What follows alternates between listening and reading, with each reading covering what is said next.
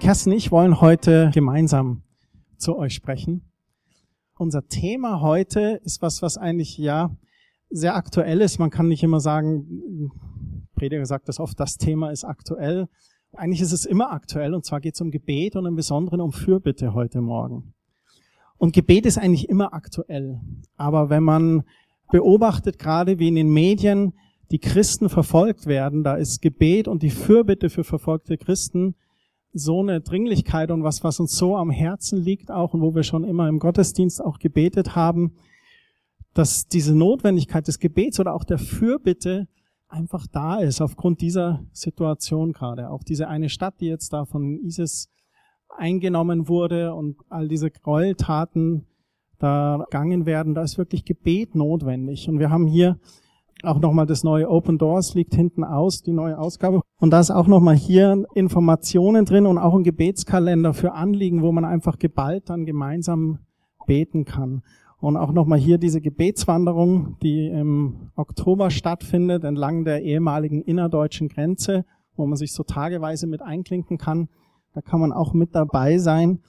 Und gerade wir in Deutschland wissen eigentlich, was Gebet bewirken kann. Was mit der DDR, der ehemaligen DDR passiert ist.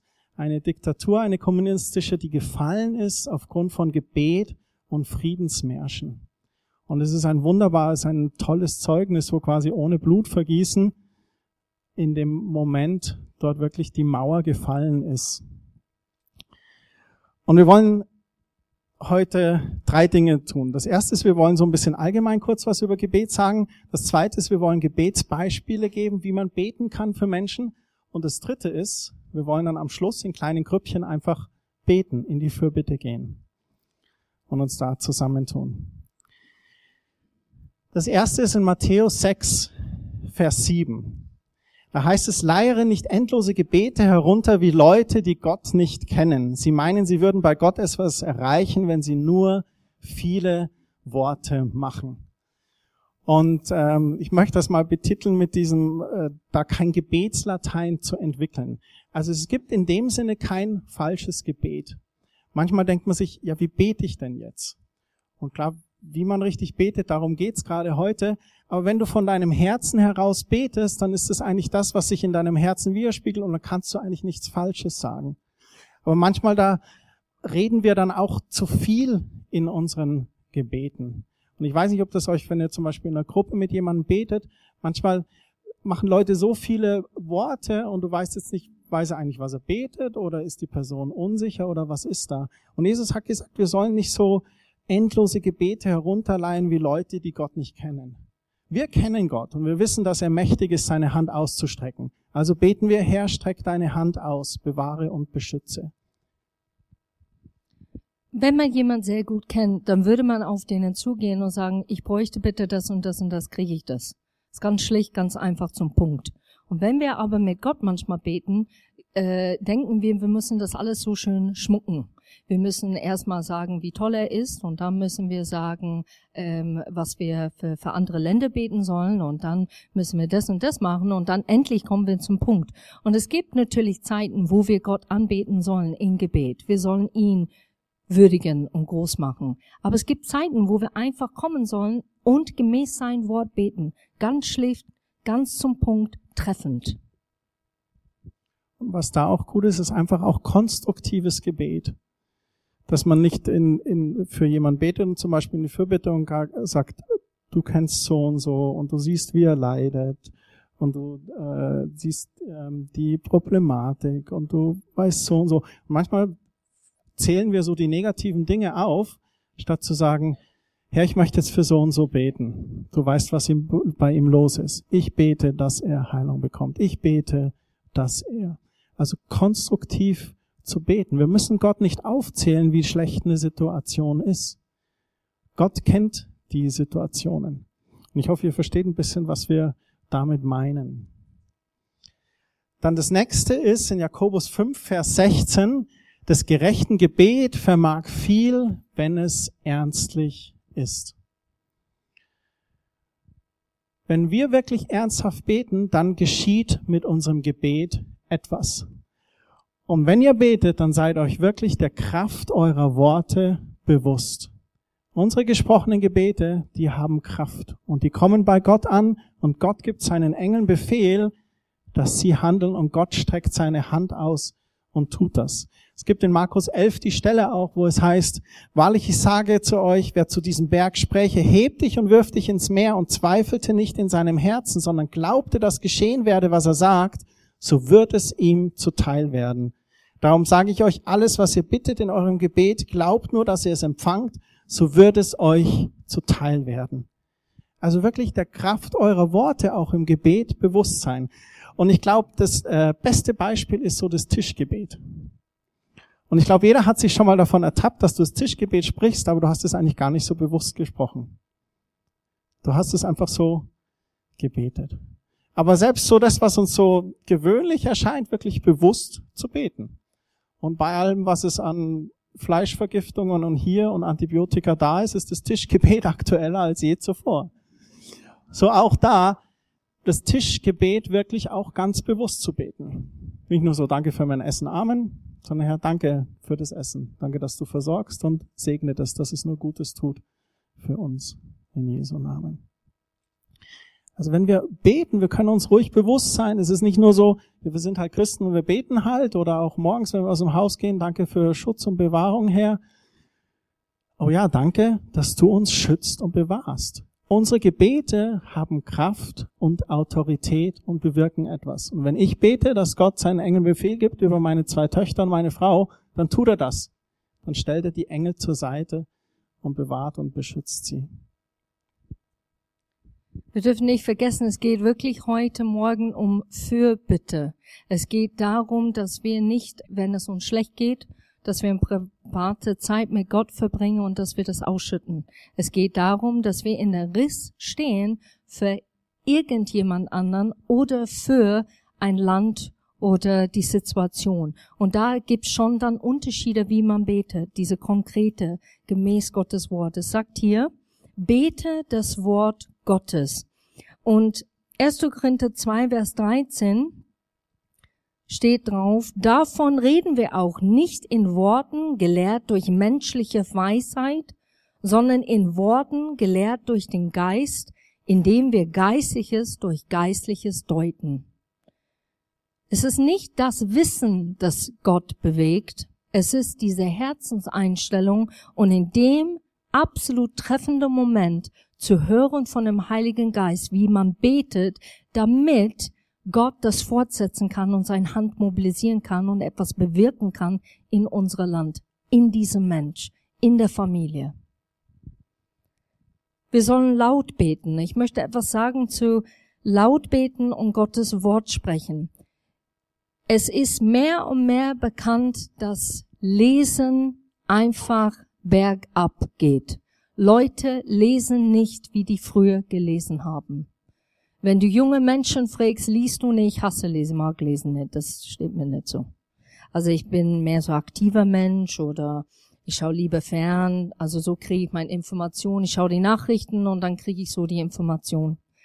Ich möchte euch ermutigen, bitte lese das Wort Gottes. Es ist wichtig, weil es Kraft beinhaltet, gestern, heute und in alle Ewigkeit. Es ist das einzige Wort, der wirklich rausgeschickt wird und etwas bewirken kann, mehr als unser Wissen, Erkenntnis oder unsere eigene Worte. Und es ist ein Armut eigentlich, ein Hungersnot, dass Leute nicht die Bibel mehr lesen wie früher. Man nimmt die Zeit nicht dafür. Ich möchte euch ermutigen, ich kenne es bei mir selber, das ist wie ein Checkliste, Hauptsache ich habe die Bibel heute gelesen manchmal statt eigentlich zu sagen, Gott, ich gehe jetzt hinein in dein Wort, ich lese und ich möchte hören, was du zu mir sagst. Ich möchte verstehen und begreifen, warum du so reagiert hast in dieser Situation. Und wenn du das dann tust, dann traust du dich auch laut zu beten. Viele von uns trauen das nicht. Wir kommen vielleicht aus der Landeskirche oder wir sind schüchtern Und wir trauen das nicht. Aber steht hier ganz deutlich in Römer 10, Vers 17, Glauben kommt durch das Hören und Hören durch das Gottes Wort. Es ist wichtig, dass wir Dinge laut formulieren. Sehr oft in unser Kopf denken wir so, so viel. Und da geht so viel ab. Aber wenn wir das verbalisieren, das kennt ihr schon mit Probleme, wenn wir das verbalisieren manchmal, dann plötzlich wird diese Gedanken oder diese Probleme kleiner, mehr übersichtlich, mit mehr Klarheit. Und so ist es auch, wenn wir Gottes Wort sprechen.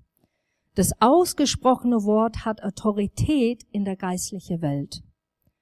Du schweifst nicht in Gedanken ab, was total wichtig ist, weil wir manchmal wir reden dann so viel. Du hörst, ob du richtig betest. Manchmal beten wir Sachen und dann hören wir selber, wie wir sprechen, aber sagen, äh, glaube ich das wirklich oder was, was habe ich jetzt gerade da runtergeleiert? Also das Wort Gottes zu nehmen und das Wort Gottes dann zu beten. Ich bin früher jemand gewesen, der so leise gebetet hat und ich habe dann immer gemerkt, eben dieses Abschweifen in Gedanken, das passiert dann ganz schnell.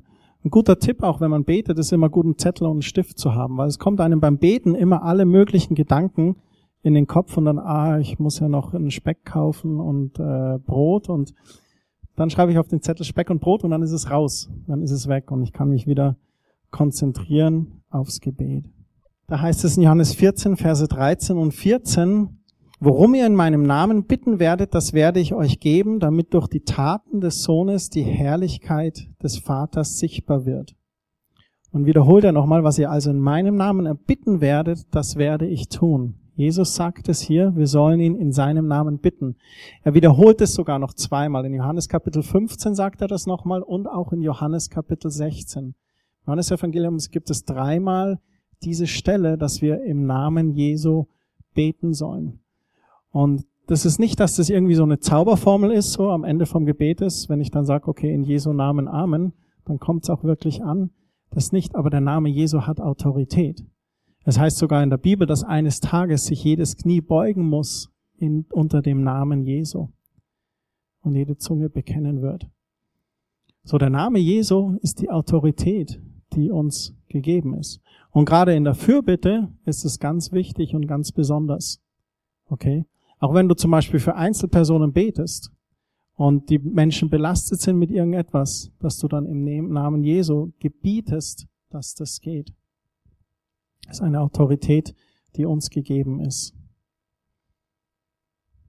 Und über alles andere, der Heilige Geist hilft uns, wie wir beten sollen. Steht auch in den Schriften Johannes 14 und 16. Ich will den Vater bitten und er wird euch eine andere Beistand geben, dass er bei euch sei in Ewigkeit. Der Heilige Geist ist derjenige, der kennt jeder einzelne Mensch. Wir kennen das nicht. Kennt auch die Land. Und manchmal sehen wir Dinge und sind geritten in Gebet, sag mal so, mit Gefühle. Wir sind überschwemmt von die Gefühle, weil wir plötzlich Mitleid empfinden. Und wir sehen nicht so ganz hinter die Kulissen. Aber der Heilige Geist sieht immer hinter der Kulisse. Er weiß ganz genau, jeder einzelne Herz und was es wirklich auf sich hat oder wie der Mensch gerade sich begibt, in welche Situation er sich befindet und was er wirklich braucht. Römer 8, Vers 26. Desgleichen hilft auch der Geist unsere Schwachheit auf, denn wir wissen nicht, was wir beten sollen, wie es sich gebührt. Aber der Geist selbst vertritt uns mit unaussprechlichen Seufzen. Es gab Situationen, ich wurde in der Nacht aufgewacht und habe wirklich für jemand gebetet, die ich gar nicht kannte. Ich habe einen Namen bekommen und habe einfach für diesen Mensch gebetet. Bisschen abartig. Aber ich glaube total, dass Gott da etwas bewirkt hat in diese Frau, die ich gar nicht kenne. Es gibt Situationen, wo du vor jemand stehst und die kommen, die sagen, ich möchte etwas von Gott hören.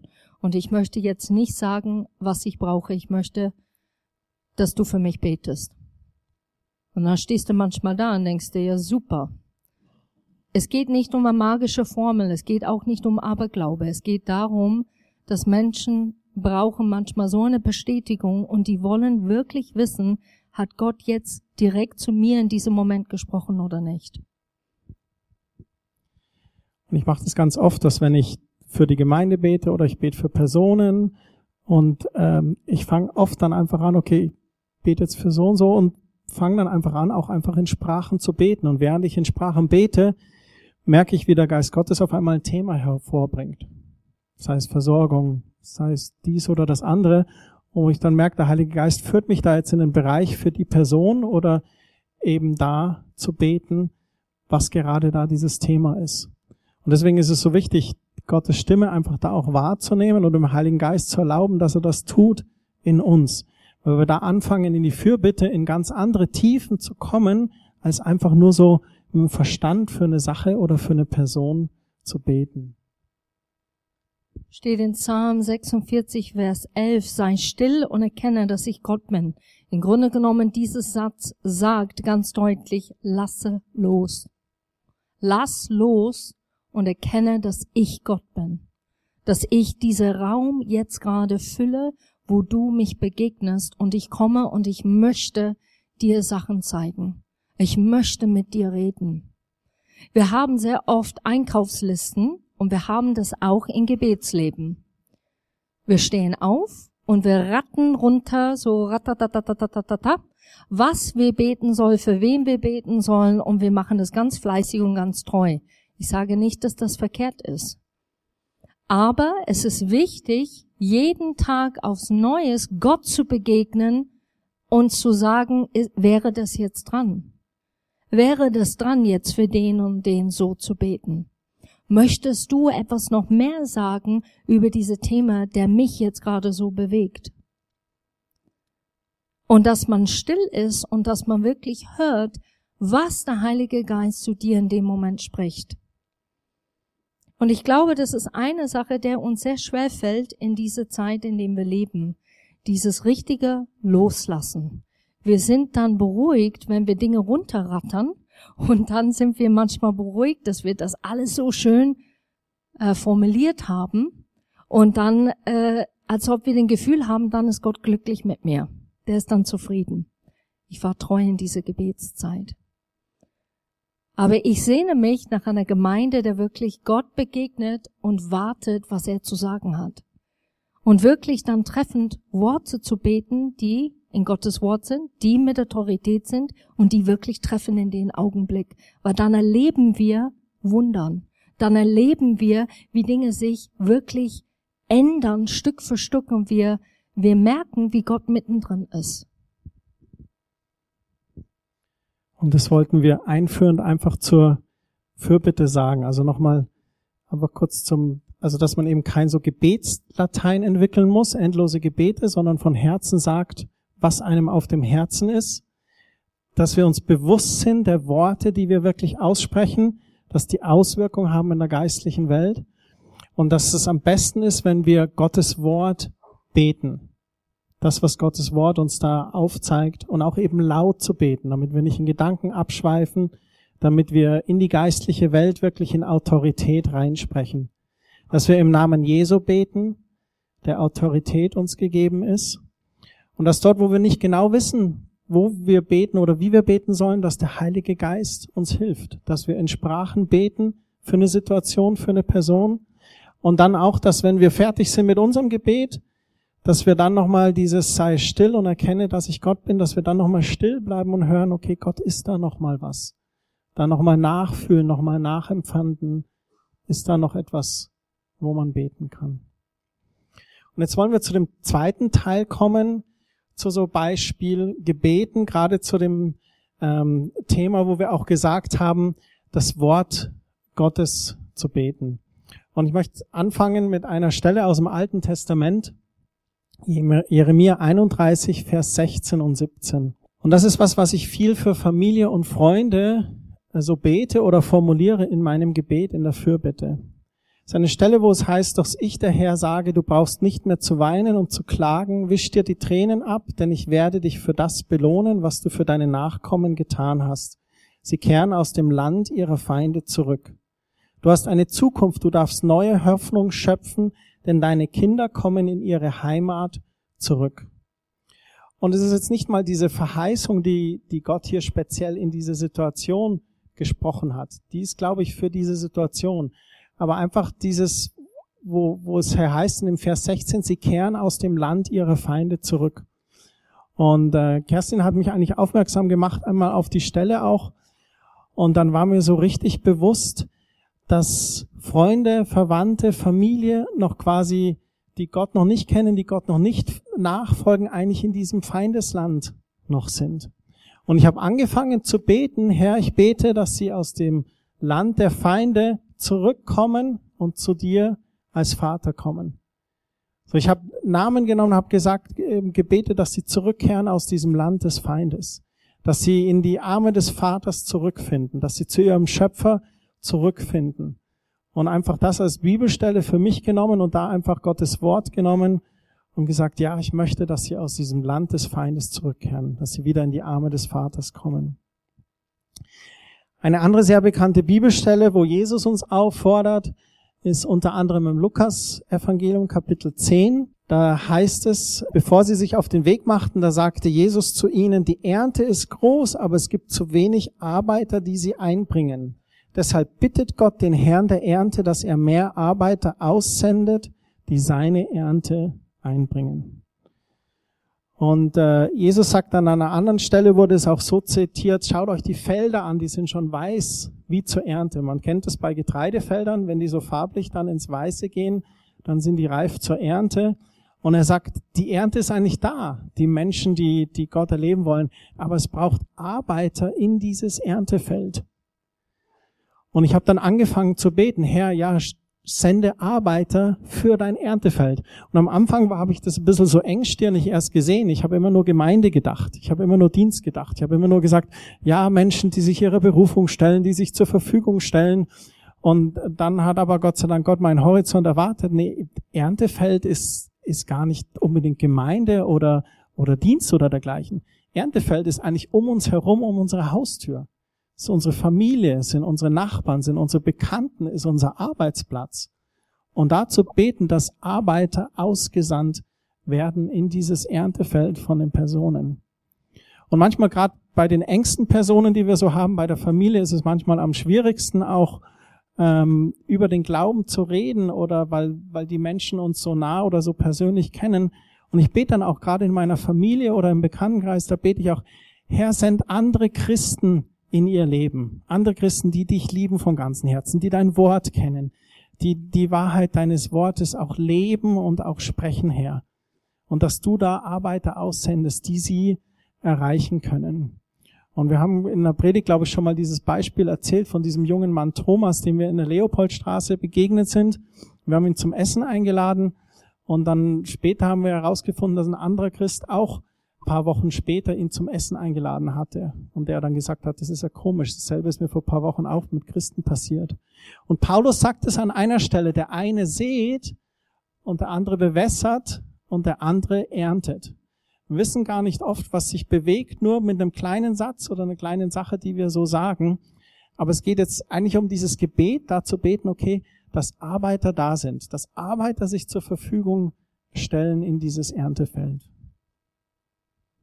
Manchmal sind wir so erstaunt, wie verblendet Leute sind, wo wir sagen, meine Güte, ihr glaubt tatsächlich lieber an zwei Zellen, die sich treffen und dann heißt es The Big Bang. Und dann ist plötzlich Evolution da, so, weißt du, die sagen, grüß dich und dann Punkt ist es. Und wir stammen tatsächlich von ab, Affen ab. Man, man sitzt da so verblüfft und sagt, wie könnt ihr tatsächlich an sowas glauben, statt an einen allmächtigen Gott, der wirklich in sechs Tagen diese Welt geschaffen hat, der wirklich uns durch und durch kennt und uns geschaffen hat dazu. Ähm, und das ist manchmal so unbegreiflich, aber es steht hier ganz deutlich, 2. Korinther 4, Vers 4, diese Ungläubigen hat der Satan so verblendet, dass sie diese helle Licht des Evangeliums und damit die Herrlichkeit Christi nicht sehen können. Und doch erkennen wir Gott selbst nur durch Christus. Und wir müssen manchmal erinnern uns selber, wie waren wir, vor wir tatsächlich zu Jesus gekommen sind. Wie wir persönlich Gott kennengelernt haben. Wie waren wir? Was haben wir alles geglaubt oder nicht geglaubt oder nicht angenommen? Meine Mama hat mir, ähm, hat Gott erlebt, hat Jesus erlebt und dann hat sie mir lauter Briefe immer geschickt im Internat. Und äh, eine Brief äh, habe ich mit meiner Freundin geteilt, weil ich fand es sehr, sehr lustig. Und das war Epheser 6, Vers 13, ziehe die Waffenrüstung an. Und dann habe ich meine Freundin äh, geholt und habe gesagt, schau mal das an, was meine Mama jetzt mir geschickt hat. Also jetzt ist sie gaga geworden. Und äh, wir haben uns köstlich amüsiert über den Helm des Heils und die Gürtel der Wahrheit und der Brustpanzer und solche Dinge. Aber meine Mama hat nicht aufgegeben. Sie hat immer weiter einfach Bibelversen oder zu mir gesprochen und hat gesagt, hey, ich bete für dich oder das kam in Sinn. Und das Interessanterweise war, wo ich dann Jesus persönlich kennengelernt habe, das war wie eine Korb volle Samen, die plötzlich aufgegangen sind. Und dann bin ich anderen Menschen begegnet und ich habe es dann registriert und verstanden, was das Wort Gottes wirklich bedeutet. Es war wie ein Lichtschalter, der plötzlich angeht. Und deshalb möchte ich euch ermutigen heute Morgen, gebe nicht auf zu beten und zu beten auch, dass diese Schupfen, die vor den Augen anderer Menschen sind, dass die runterfallen, dass Menschens Augen erleuchtet werden zum Gott hin, zu Gottes Wort, zu Jesus Christus, dass die erkennen, wer er wirklich ist. Es gibt auch andere Sachen, wie Gott zu Menschen reden kann und sprechen kann. Es sind auch durch Träume. Das lesen wir auch. Wir lesen auch, ähm, wie in Daniel zum Beispiel Nebukadnezar, der König, der hat Träume gekriegt und Daniel konnte diese Träume deuten und wirklich eine Wegweise zeigen, das ist der wahre Gott. Und das beten wir sehr oft, Christian und ich, für, für Leute, die nicht Jesus momentan im Herzen haben oder wirklich eine persönliche Beziehung mit ihm haben. Wir beten, dass wenn die schlafen, dass die Träume haben, die wirklich göttliche Träume sind, die wirklich von Gott, Gott bestimmt sind. Ich persönlich habe mit 16 war ich in Österreich und hatte eine ganz gravierende Traum. Und das führte mich zwei Monaten später zu Jesus Christus. Und dieser Traum hat meine Innersten richtig erschüttert. Und ich wusste, in dem Moment, das ist nicht normal, was ich da geträumt habe. Ich bin auch mittendrin in dem Traum aufgewacht und bin wieder äh, eingeschlafen dann und habe weiter geträumt. Also es war der Fortsetzung quasi von diesem Traum. Und viele vielleicht können das nachvollziehen. Ich bin ein Typ, der nicht sehr großartig träumt, äh, wenn ich schlafe. Oder ich träume Blödsinn, zu viel Käse oder sonst noch was. Und das war für mich einfach ein Punkt, wo Gott wirklich deutlich zu mir erstmal mein Herz bewegen konnte. Und deshalb bete ich das sehr oft für Leute, wo ich sage, Gott, da lassen wir los, wenn wir schlafen. Da relaxen wir. Da lassen wir unsere Gedanken und unsere Sicherheit und was wir alles für uns äh, versuchen zu machen, wir lassen es los. Und da kann man echt für Leute beten. Wir hatten auch gehört von Open Doors, wo sie da waren, dass Gott momentan ganz aktuell ganz viel durch Träume auch tut unter den Muslimen, weil das auch äh, Personen sind, die sehr an Träume auch glauben. Und sie haben Träume über Gott, über Jesus. Und der hat mir erzählt von einer Situation, wo ein Moslem geträumt hat von einer Marktplatzsituation, dass er da eine Person sieht und dass das die Person zu ihm die Wahrheit sprechen wird und geht auf dem Marktplatz genau dieselbe Situation, zieht die Person, geht auf die Person zu, die Person ist ein Christ, spricht mit ihm und er bekehrt sich. Und äh, da gibt es gerade auch dort da viele Situationen, wo Menschen dann einfach Jesus finden. Und es ist übernatürlich, ja, und Gott ist aber auch ein übernatürlicher Gott. Natürlich ist nicht jeder Traum, den wir träumen, von Gott. Es ist wirklich, dass wir einfach Dinge und, um Unterbewusstsein verarbeiten, schlechten Film gesehen haben oder was auch immer oder irgendein Wunschdenken, aber Gott spricht auch durch Träume. Und das Interessante ist, wie Kerstin sagt, wir wissen dann immer, dass es tatsächlich so ist. Ich hatte 2012 auch einen Traum und der sich mittlerweile weiterhin so bewahrheitet hat, wie der Traum war. Und es war ein Traum, wo ich danach aufgewacht bin und wusste, boah, das war jetzt wirklich Gott, das war so deutlich und habe es dann auch für mich aufgeschrieben äh, im Anschluss danach. So, das ist eine ähm, Sache, wo man äh, eben beten kann, dass Gott auch Menschen Träume schenkt von ihm. Eine Stelle in Epheser Kapitel 1, Vers 16. Das ist sicherlich eine Stelle, die viele von euch kennen. Auch im Kapitel 3 ist eine ähnliche Stelle im Epheserbrief. Da hören wir, wie Paulus betet. Und es ist so wunderbar, wie er betet und was er betet. Das heißt hier, ich höre nicht auf, Gott dafür zu danken und für euch zu beten. Und ich nehme diese Stelle und ich sage, Herr, ich danke dir für meine Familie und ich werde nicht aufhören, für sie zu beten zum Beispiel. Und dann heißt es hier, ihn, den Gott unseres Herrn Jesus Christus, den Vater, dem alle Herrlichkeit gehört, bitte ich darum, euch Weisheit zu geben, dass ihr ihn immer besser erkennt und er euch zeigt, was sein Wille ist. Das ist eine Stelle, die wir ganz oft beten, auch gerade für die Gemeinde. Herr, wir danken dir für jeden Einzelnen, der ein Quelltor ist. Danke, dass du ihnen Weisheit schenkst, dass sie dich immer besser kennen, dass du ihnen zeigst, was sein, dein Wille ist für ihr Leben. Eröffne euch die Augen, damit ihr seht, wozu ihr berufen seid, worauf ihr hoffen könnt und welch unvorstellbar reiches Erbe auf alle wartet, die an Christus glauben. Und wir haben das heute Morgen gesungen. Herr, öffne du mir die Augen. Und es ist eigentlich dieses Gebet.